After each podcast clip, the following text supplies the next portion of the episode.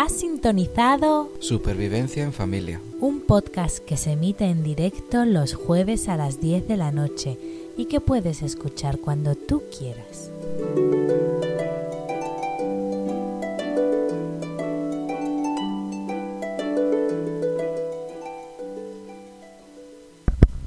Hola, muy buenas noches. Eh, aquí estamos de nuevo.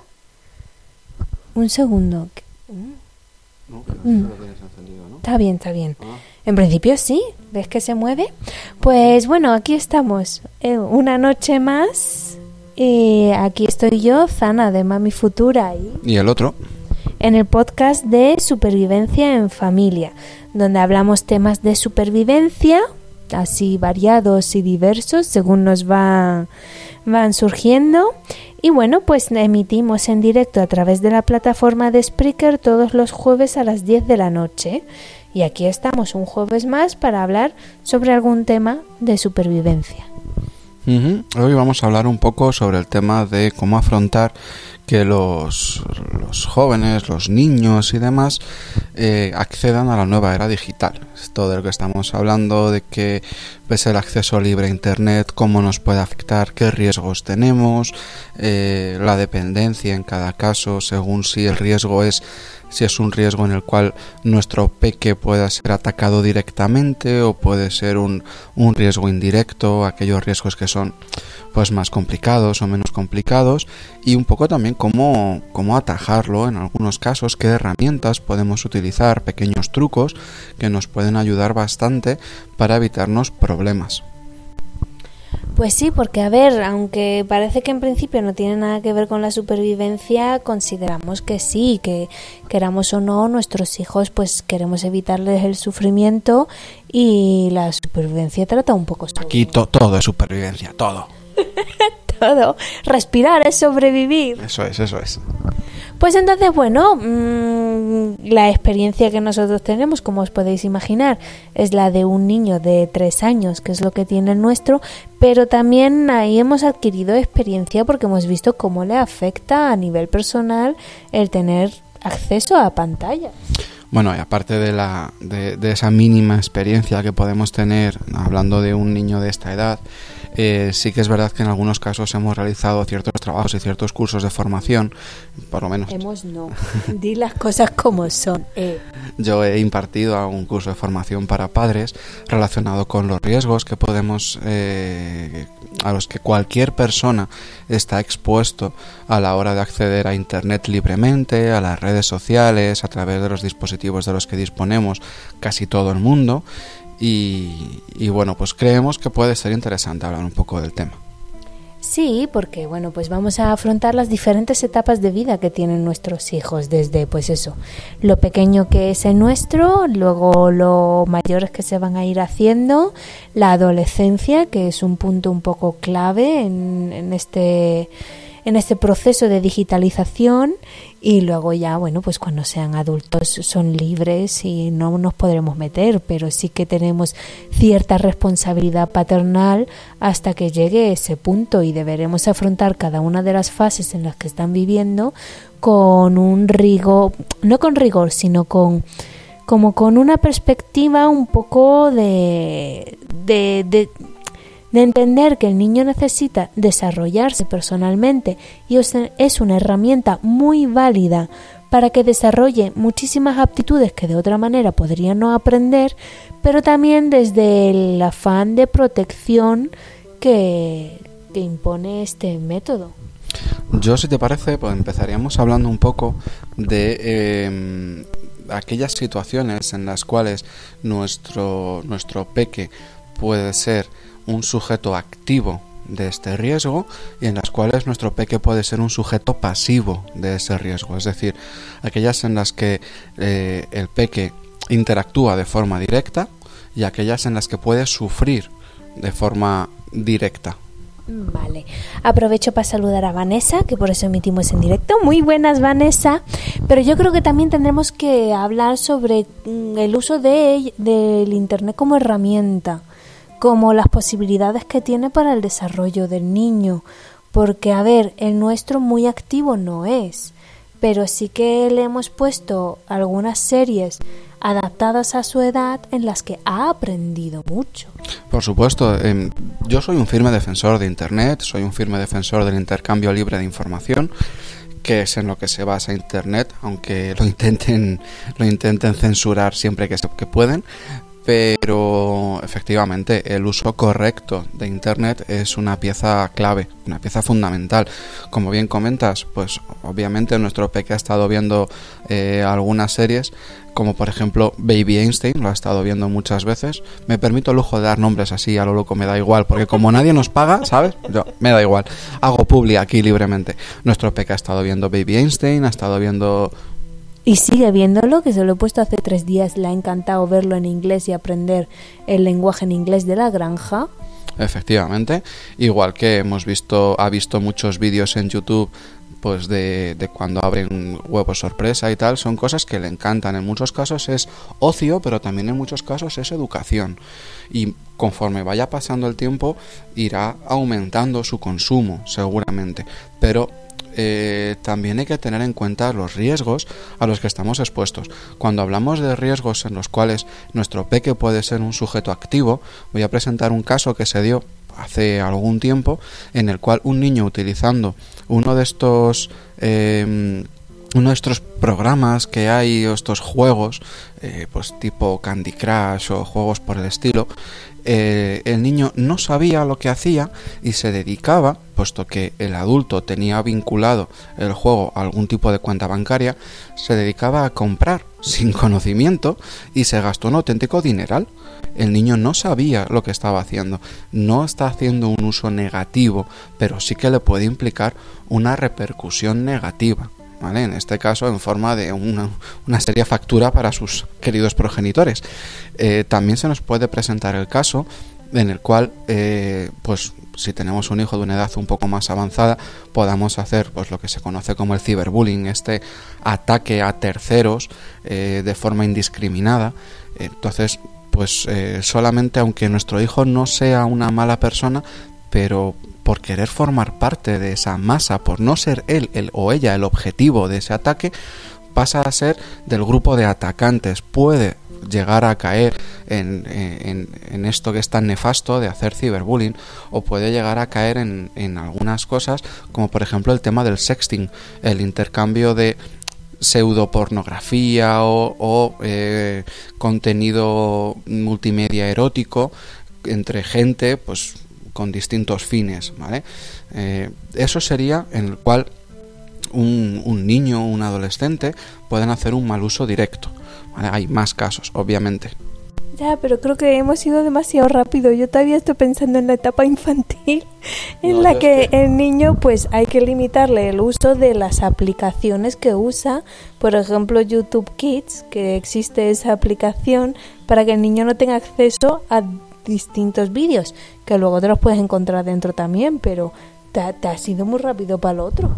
Es que tú lo estás presentando eh, diferenciándolo por edades. Yo lo estoy presentando primero los riesgos, ¿vale? Hablando un poco de edades dentro de los riesgos, pero primero los riesgos, para conocerlos. Luego ya podemos hablar de las repercusiones y finalmente de cuáles son las herramientas, si te parece. Vale, de acuerdo. Bueno, pues hablamos de esos riesgos en los cuales eh, el usuario puede ser una parte activa, pero también existen riesgos en los cuales puede ser la parte pasiva, entre comillas, la parte que lo sufre, el objetivo de ese ciberbullying del que estamos hablando, el hecho de que eh, yo pues me he hecho un, por ejemplo, he estado viendo hace no mucho que hay, eh, igual que el Ice Bucket Challenge, que es el el objetivo este de tirarse un cubo de agua helada por encima, salió eh, también el reto de, de bailar delante de la cámara de forma sugerente. Distintas canciones que iban proponiendo. Entonces aparecían niños y niñas bailando de forma sugerente delante de la cámara y era el reto que se pasaban unos a otros. Eh, también puede sufrir esto y pasar por el aro, a fin de cuentas, por llamarlo de alguna manera. Eh, puede ser objeto del ciberbullying, como estamos hablando. Al final, tanto de una forma como de otra, los riesgos que hay en Internet son muchos, porque eh, la capacidad que tiene un adulto para saber diferenciar su, su yo, su realidad, de su alter ego en Internet, que en muchos casos también es para darle de comer aparte, ¿vale? Porque hay, hay de todo, pero esto no lo diferencia tan fácilmente un niño. No sabe que hay repercusiones de las cosas que hace.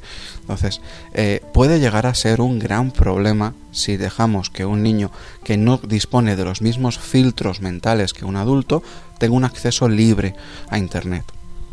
También debemos tener en cuenta que un gran riesgo es una gran verdad que se habla mucho si os movéis por este mundo, es que en cada red social que se crea hay pervertidos sexuales. En todas. No, no os penséis que se libra ninguna red social de que haya pervertidos sexuales. Y claro, pues es un riesgo que queremos evitarle a nuestros hijos. Sí, yo en el, en el curso que estuve dando, por ejemplo, eh, le llamó muchísimo la atención a un padre en concreto que estaba allí porque les comenté, digo, mirad, yo no, no tengo Twitter, ¿vale? No dispongo de, de, este, de esta historia. Por no tener, no tiene ni nombre en Spreaker. No tengo absolutamente nada, ni Twitter ni Facebook, tengo un WhatsApp y por motivos más profesionales que otra cosa. Entonces le llamó mucho la atención que yo directamente en el navegador de mi portátil escribiera una URL, una dirección con su nombre de usuario y a mí me aparecieran todas las conversaciones que él había estado publicando en Twitter libremente, porque él creía, ¿vale? El, el, pobrecito mío estaba convencido de que aunque lo tuviera público, no todo el mundo lo podía ver. Él entendió en ese momento que lo que quiere decir público realmente es que cualquiera tiene acceso a ello. Eso le, impactó bastante y a partir de ese momento dijo, vale, me parece que me voy a poner el famoso candadito y solamente aquellas personas que yo decida podrán ver lo que yo publico. Porque tú ni siquiera tienes la aplicación esta de Twitter instalada, no necesitas absolutamente nada, no tienes una cuenta de Twitter como tal y estás viendo todo lo que yo publico, todo el mundo lo puede ver. Le impactó bastante. También les, les mostré otro caso en el cual en un foro sin necesidad de mm, loguearme de ninguna manera, ni de crearme un usuario, ni de nada, podía acceder al foro y ver las fotografías que colgaban los usuarios libremente, ¿vale? Esto de verdad lo puede hacer cualquiera, no os penséis que soy un hacker ni que soy un maestro informático, de verdad que no, ¿eh? No, yo creo que una base importante es antes de meternos en una red social, conocer esa red social antes de meternos el ver qué se hace, ver qué no se hace, no por no por sacarle pegas ni nada por el estilo, sino, oye, me quiero meter ahí a ver esto cómo funciona. Yo lo hago al revés, yo primero me doy de alta una cuenta y zascandileo cómo funciona, cómo funciona, pero también es verdad que yo soy muy consciente del riesgo que estoy haciendo cuando me doy de alta en una red social. Efectivamente, a ver, lo correcto ciertamente es primero investigar y luego ya hacerte una cuenta, pero bueno, entiendo que en determinadas circunstancias, como lo que estás comentando, de, bueno, yo primero me hago la cuenta y voy investigando con mucho cuidado, pues también puede ser aceptable la parte del mucho cuidado. Pero como comentaba, por ejemplo, en el curso este también, les llamó mucho la atención porque les enseñé un perfil de una persona en este foro que teóricamente era una chica, y les, les mostré que realmente era un, caso muy claro de lo que se conoce como phishing, o sea, suplantación de identidad. En Internet lo que habían hecho era una persona había cogido fotografías de esa chica que seguramente esa misma chica hubiera publicado en otras partes de Internet junto con información que habían ido sacando y eh, un determinado usuario se hacía pasar por esa chica sin serlo realmente, hasta tal punto que llegaban a poner teléfonos y cosas por el estilo.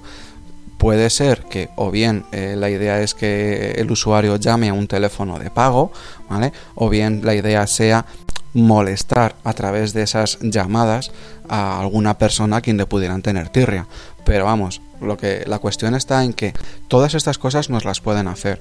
En alguna ocasión, en algún podcast he comentado ya que cosas que parecen eh, tonterías, como por ejemplo una grabación de 15 mm, o 20 segundos de una persona escribiendo en un teclado, si esa persona es un niño y a través de un, chat o algo por el estilo, eh, una, una mal usuario, una mala persona utiliza esta grabación, puede llegar a hacerse pasar por un niño ¿vale?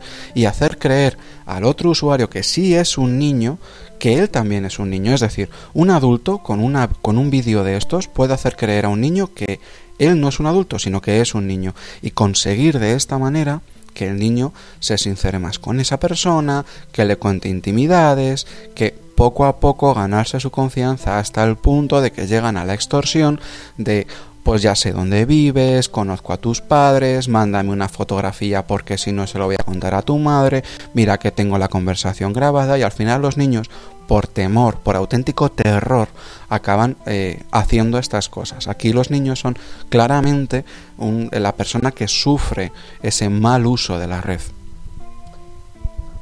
Gracias, la verdad es que se me ha puesto un cuerpito que te puedes imaginar. Yo ya sabía que todo esto se podía hacer.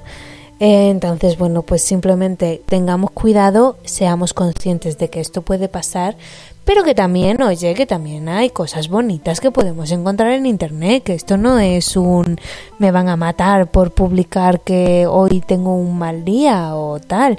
Es mucho más conocido las repercusiones en cuanto al tema de búsqueda de empleo, es mucho más conocido. Eh, yo creo que hoy en día casi nadie concibe la educación sin Internet, sin un acceso libre a la información. En los niveles más básicos quizá no haga falta, pero conforme vamos subiendo, nos vamos metiendo en la ESO, en primaria, de allí para arriba, el tener Internet es básico para que nuestros hijos tengan acceso a la información y puedan aprender más cosas. O sea, y es eso, es que también te vas a encontrar cosas buenas. Yo ya os digo que seguramente sin internet mi hijo no sabría el inglés que sabe. Tampoco es mucho, pero, pero lo poquito que sabe seguramente sea gracias a eso. Entonces creo que es, es muy importante que tengamos muy claros los, los riesgos que hay. ¿Vale? Eh, creo que también es muy importante empezar a ver cómo sería qué herramientas podemos utilizar para combatir esto. Empezando, por ejemplo, por las más físicas.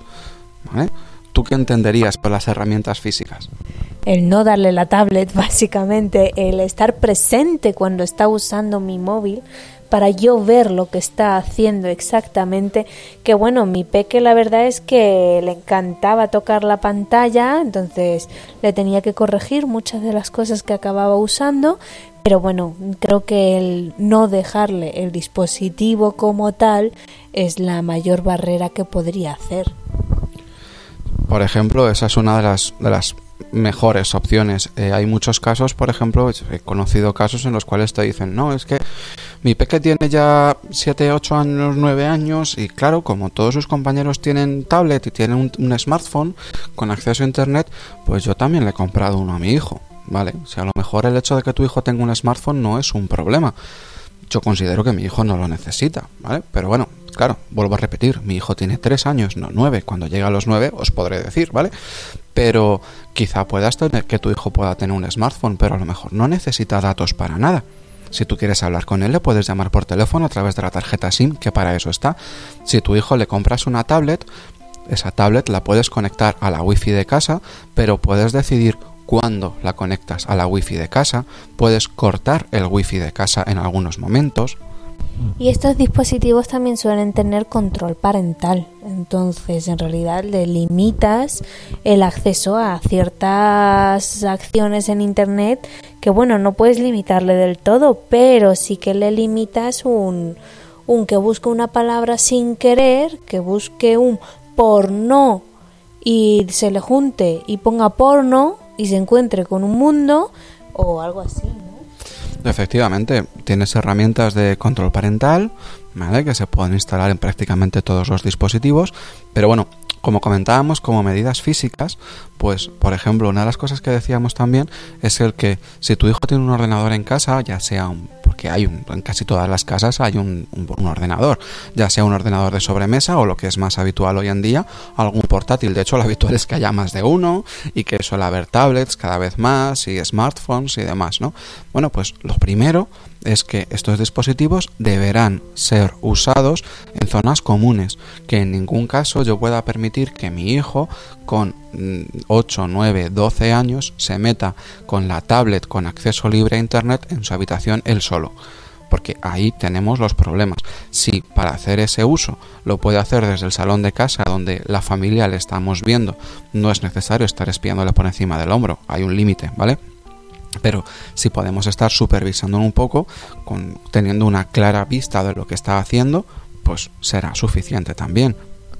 Y yo creo que también es bastante importante hablar estas cosas con él. Es decir, oye hijo, no te voy a dejar que te metas en la habitación porque no quiero que te pasen cosas malas y por tanto yo quiero ver las cosas que estás haciendo, no me voy a meter en ellas, tú tal, hasta el momento en el que vea que estés haciendo tú algo peligroso o te estén haciendo algo peligroso. Efectivamente, es muy importante porque precisamente en esto que comentas, eh, el límite entre eh, lo personal y lo común, en este caso, el límite de hasta dónde nos metemos los padres es muy delicado. Y si nos pasamos de la raya, lo que, podamos lo que podemos llegar a conseguir es justo el efecto contrario, que nos intenten engañar. Eso me recuerda un poco el tema de eh, la anorexia y la bulimia. Si tú te metes demasiado y, aquí os voy a pedir que cojáis muy con pinzas lo que voy a decir, ¿vale? Porque es muy delicado. Pero puede ocurrir que si tú te metes demasiado, presionas demasiado a, un, niño en este caso, a un adolescente, para que coma, lo que podemos conseguir quizás es el efecto contrario y que en la intimidad tome medidas para hacer todo lo contrario. Por ejemplo, venga, termina el filete, que no es para tanto, que no sé qué, qué tal. Y al final luego se va a su habitación, se mete en el baño y vomita, por ejemplo. Con esto podemos conseguir algo parecido. Si nos metemos demasiado de una forma, violamos su intimidad de una forma demasiado drástica, podemos llegar a conseguir el efecto contrario. De ahí que sea vital por parte de los padres, primero, tener una confianza mutua. Igual que yo le puedo pedir a mi hijo que me deje ver, en muchos casos también entiendo que puede ser lógico que mi hijo vea lo que hago yo con el móvil.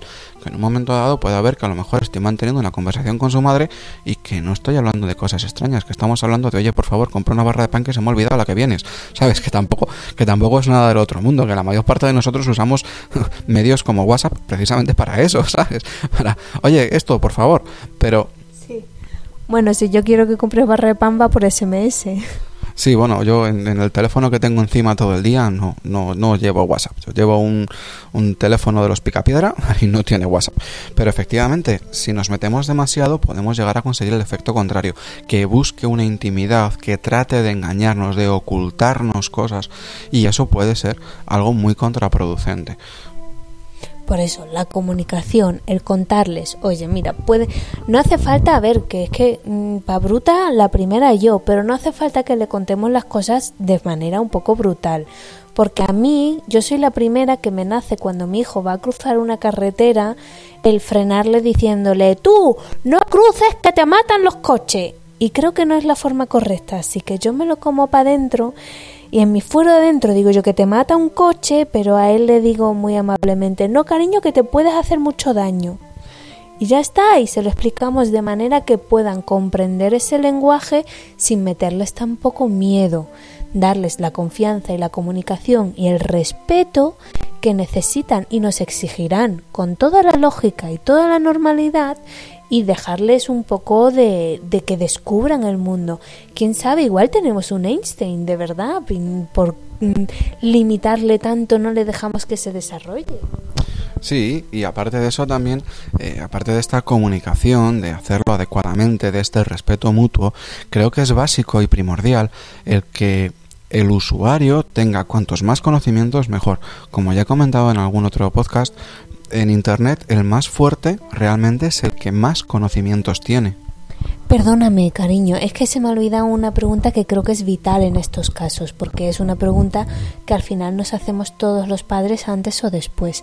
¿A qué edad le dejo a mi hijo el acceso libre a Internet? Si por mí fuera ninguna. no, en serio. Veréis, en realidad esto es, es la pregunta del millón pero no solamente el, el cuándo le dejo el acceso libre a Internet, sino cuándo le dejo que, que empiece a verlo, porque eh, considero primero, antes de entrar en eso, ¿vale? Que, que, voy a empezar diciendo que dependerá de cada persona, dependerá de cada niño, dependerá de cada padre, de cada madre, dependerá de cada entorno, dependerá de cada educación y de cada sitio. Hay muchísimas variables. Pero eh, considero que no debemos pasar de 0 a 100, como estábamos comentando. No podemos pasar de eh, no toca un, un PC o una tablet o un teléfono móvil mm, para nada, excepto mm, para que yo le ponga un vídeo de Baby Einstein. Ah, el siguiente paso es que yo le compre un smartphone a mi hijo con datos y que pueda hacer lo que le dé la gana. Hay un término medio. Por ejemplo, me pareció muy bien un caso que vi en el cual eh, la, mamá en este caso tenía en sus, sus contactos del WhatsApp, tenía a mamás del mismo colegio de su peque, en donde eh, cada peque usaba el teléfono de su mamá para hablar entre ellas. ¿Vale? Como cuando antiguamente llamabas a casa, está Luis, dile que se ponga, porfa, que soy Lucas. Y entonces eh, Luis se ponía al teléfono y tal. Esto funciona más o menos igual. Mi hijo en algún momento llegará donde su madre y le dirá, oye mamá, que quiero hablar con mi amigo Mateo. Muy bien, espérate. Y la mamá le escribirá a la mamá de Mateo. Oye, que mm, mi peque quiere hablar con Mateo. ¿Está Mateo por ahí? Te, Y entonces ya los dos podrán hablar entre ellos. Y a eso consigue que las mamás puedan supervisar muy claramente de qué están hablando. Ese es el primer paso, ¿vale? Tú habías tenido otra idea muy buena que sería la evolución a esta. El tema de compartir habías comentado, te deja en blanco, ¿no?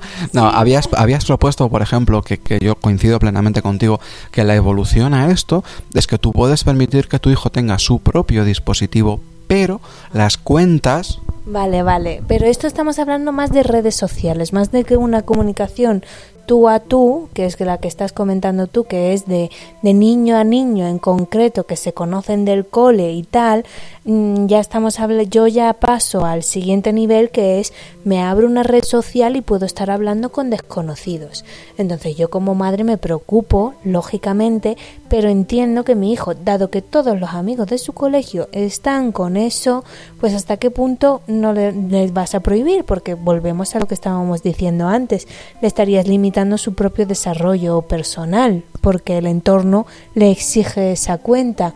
Entonces, en ese momento, la idea que a mí me llegó cuando estuve en un podcast de Madre Esfera al respecto es que eh, puedes crearle la cuenta y dejarle muy claro lo, cómo funciona la cuenta, que lo vea, hablar con él muy abiertamente de esta cuenta funciona así, no debes hacer esto, debes tener cuidado cuando pase esto, tal no sé qué, explicársela muy bien y poner normas. Mira, para dejarte yo activa esta cuenta, voy a tenerla también en mi dispositivo móvil tú vas a tener la cuenta, yo no me voy a entrometer en ella, tú vas a hacer y subir fotos y publicar y hablar con tus amigos lo que tú quieras, pero yo lo voy a ver en mi móvil, porque en el momento en el que tú hagas algo malo, lo voy a hablar contigo y en el momento en el que te pase algo malo, lo voy a hablar contigo. No me voy a meter a hacer cosas en la cuenta, ¿vale? Publica las fotos que tú quieras, pero ten presente que yo lo voy a tener en mi móvil, voy a recibir las comunicaciones que tú vas a tener y mm, voy a ver las cosas que tú vas a publicar. Claro, y que en muchos casos también em, considero que puede ser necesario en algún momento algo de censura en algunos casos y me explico. por ejemplo, con lo que estabas comentando en una en un servicio dos a dos o peer-to-peer de estos que comentas como el WhatsApp, por ejemplo, que es una conversación de un usuario a otro usuario única y exclusivamente y no se mete nadie más, es verdad que ahí es más complicado que te puedas meter a hacer una supervisión en vivo y en directo, ¿vale? Podrías negociar con tu peque y decirle, bueno, a ver, yo te voy a meter, pero tú no puedes crear cuentas de WhatsApp, sino que yo te voy a crear el enlace y yo invito a fulanito y en las conversaciones siempre van a ser de tres porque yo voy a estar metida y entonces lo voy a ir viendo en mi cuenta. Vale, se podría hacer, pero es que el usuario también puede directamente mandar una invitación al otro y sin que tú te enteres estar manteniendo una conversación entre ellos. Considero que en algunos casos sí que es necesario negociar y decirle, oye, tú vas a poder tener WhatsApp a partir de ahora, pero regularmente, cuando yo considere oportuno, te voy a decir, trae para acá el móvil. y yo te voy a revisar las cuentas. Es que no me gusta, es que me parece, que es que mi intimidad es que, sí, sí, todo lo que tú quieras, pero lo siento, lo que tampoco nos podemos arriesgar es el, el decir, el yo no sabía. Que esto es algo que pasa muchas veces con el tema de ciberbullying, que los padres no saben, porque el 99,9% de los padres, si se llegan a enterar de que su hijo es un acosador por internet, le calzan un capirotazo que lo dejan tiritando, ¿sabes? Y, de hecho es un gran drama familiar cuando te enteras de que tu hijo, por distintos motivos en los que no quiero entrar, ha estado haciendo estas cosas. Si tú a tu hijo le dices, la condición para que tú tengas WhatsApp es que yo cada X tiempo, a lo mejor un día sí, siete no, seguidos me apetece, voy a revisar tus conversaciones y voy a ir mirando lo que estás diciendo durante un rato, aleatoriamente, es más fácil que ese usuario se corte a la hora de eh, estar haciendo cosas negativas. También es más fácil detectar cuando este usuario, este niño, está siendo el sujeto, el objetivo de estas acciones negativas, ya sea por lo que comentábamos de una determinada extorsión, de eh, un determinado acoso en algunos casos. Esto nos va a ayudar y en algunos puntos creo que es la única manera de poder hacer esto. Sí, es que mm, es una herramienta que a los padres no se les ocurre, pero estamos hablando también de los mismos. Eh, Snapchat. Snapchat es una red social que la verdad yo personalmente desconozco. Ni siquiera me he creado una cuenta en ella porque se parece mucho a Instagram y bueno, pues la verdad no me suscita el interés también me ha pillado en otra época, pues en la que, oye, ya tengo muchas redes sociales y Snapchat no me apetece. Cuando mi hijo me diga, oye, es que quiero hacerme Snapchat, pues haré lo que yo hice en su día con Twenty, que existía Facebook, yo me hice Twenty, pues averiguar cómo funciona antes de darle el acceso a mi hijo para que se haga su Snapchat. Una de las cosas, de las características de Snapchat en su momento, es que no existía, teóricamente, la posibilidad de que nadie pudiera coger una imagen tuya. Es decir, si por el motivo que sea, yo, que en mi caso...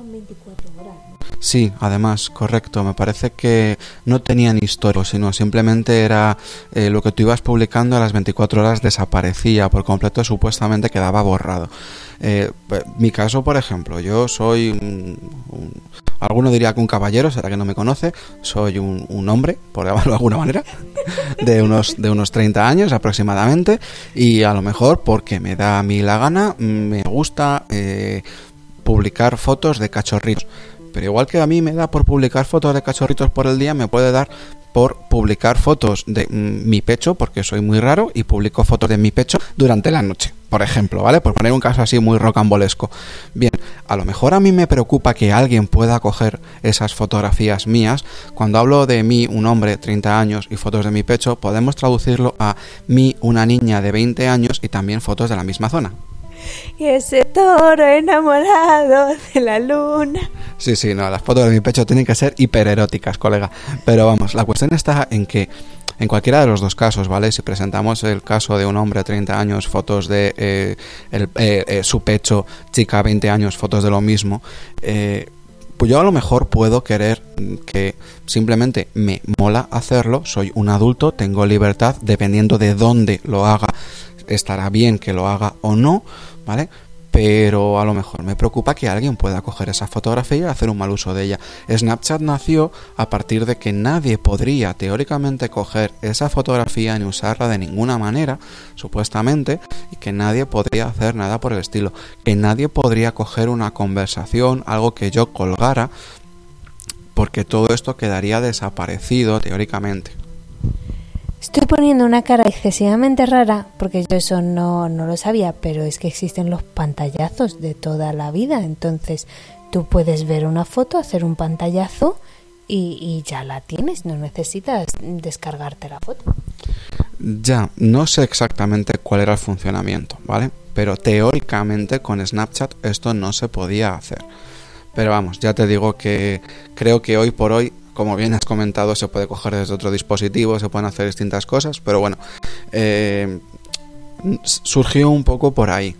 Entonces, efectivamente es un riesgo mm, muchas de las cosas que tenemos hoy en día, tanto porque nosotros podamos hacer un mal uso de ello, como porque alguien haciendo un mal uso nos pueda repercutir. Em, iba a comentar otra cosa y se me ha ido un poco. Ah, sí, el tema de la pornografía, por ejemplo. Hay mucha gente que, que, te dice, no, es que a mí me preocupa muchísimo el hecho de que mi hijo con un acceso libre a Internet pueda estar consumiendo pornografía. Bueno, veréis, quizás sea un poco censurado por este tema, pero a mí me preocupa menos, sinceramente, que mi hijo consuma pornografía, aunque coincido en que no es lo adecuado, en que no va a recibir una educación sexual correcta, ni una educación emocional y social correcta con eso, pero me preocupa un poco menos el, hecho de que mi hijo consuma pornografía, solo digo un poco menos, al hecho de que mi hijo sufra un acoso por internet, al hecho de que utilicen para objetivos distintos del, planeado, información que mi hijo pueda colgar en Internet en relación a sí mismo o a su entorno. Perdonad, eh, mm, material digital que mi hijo pueda colgar. A mí me preocupa más eso, sinceramente, a que mi hijo en un momento dado, ¿vale? Pip, esto es para adultos nada más, pueda hacer algo en soledad y la intimidad y quererse mucho a sí mismo, ¿vale? Ya está.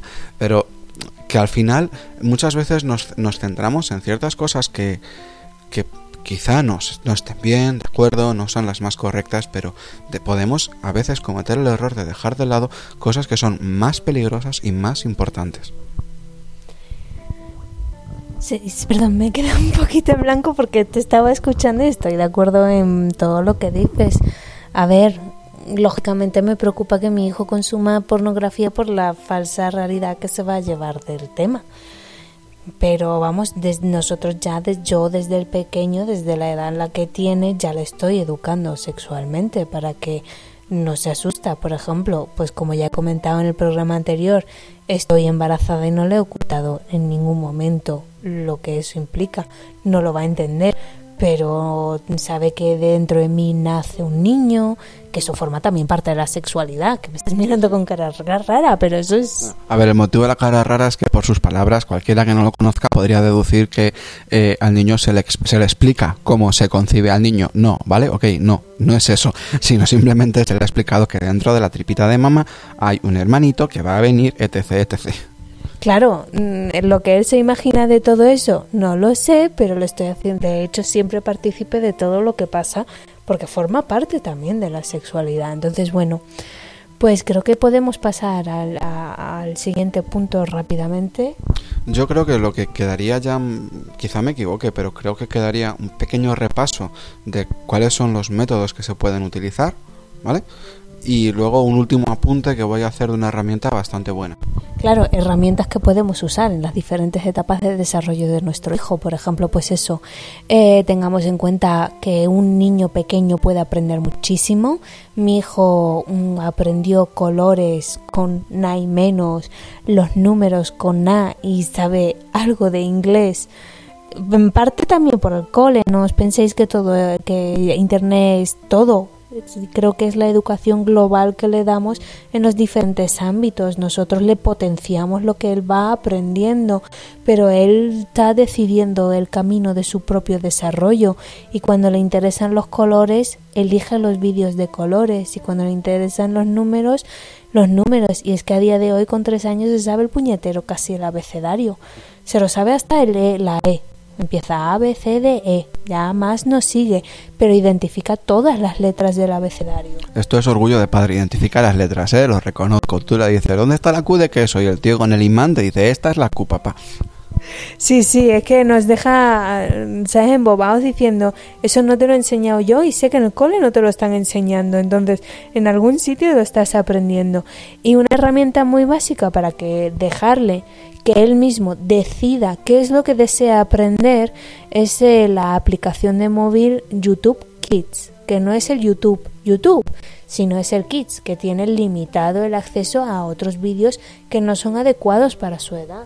Sí, el YouTube Kids básicamente es una especie de hermano pequeño de YouTube en el cual eh, toda una serie de gente ha verificado que todo, absolutamente todo el contenido del vídeo que se ha subido es adecuado para determinado rango de edad y entonces hay muchísima censura en esto, pero está mucho más cortadito y es, es mucho más light para niños.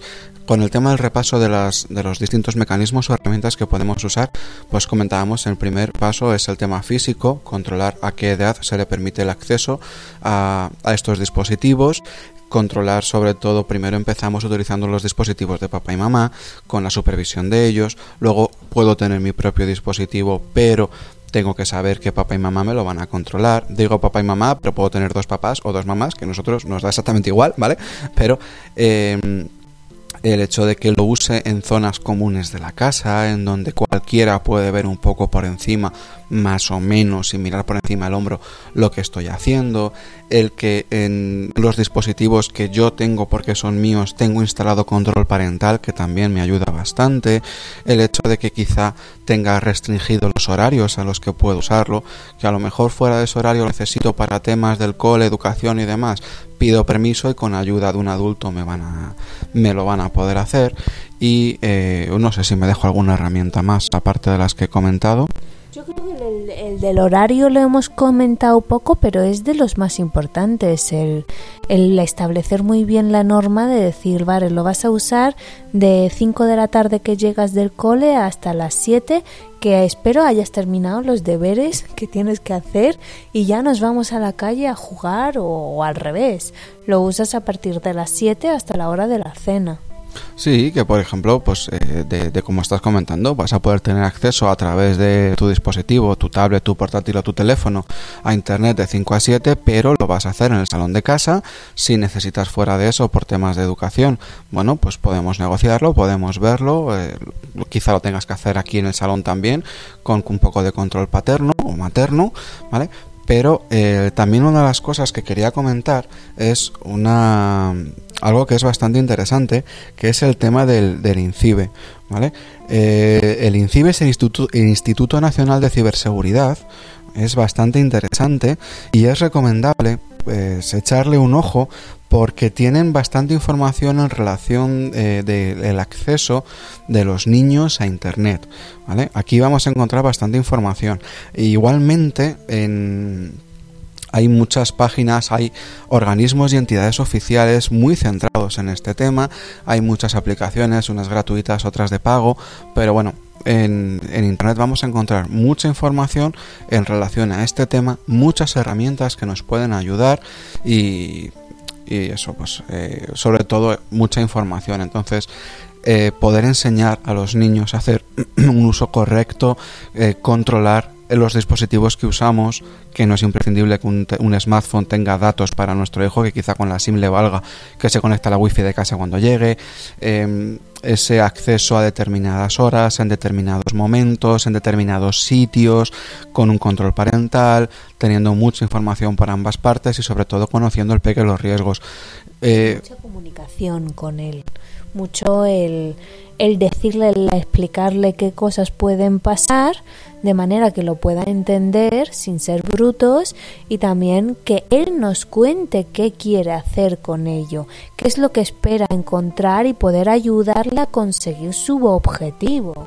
Efectivamente, y finalmente creo que simplemente recalcar, como hemos dicho en otras ocasiones, que Internet, el más fuerte en Internet es el que más sabe y que si nuestro peque o nuestra o el, el niño o la niña saben más que nosotros serán más fuertes y podrán engañarnos, ¿vale?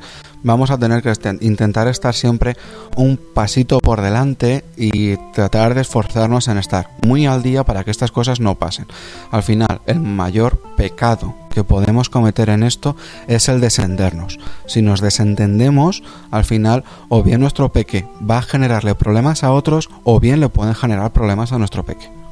Claro, en esto pues el considerar que como nuestro hijo es un nativo digital, el darle libre albedrío para que haga lo que le dé la gana. Pues oye, no, no existen los nativos digitales y los no podemos dejarle tan libre como para no entender nosotros lo que él está haciendo. Efectivamente, así que nada, hay muchos riesgos, también hay muchas herramientas, el riesgo cero no existe, pero debemos mantenernos en la lucha. Merece la pena la lucha.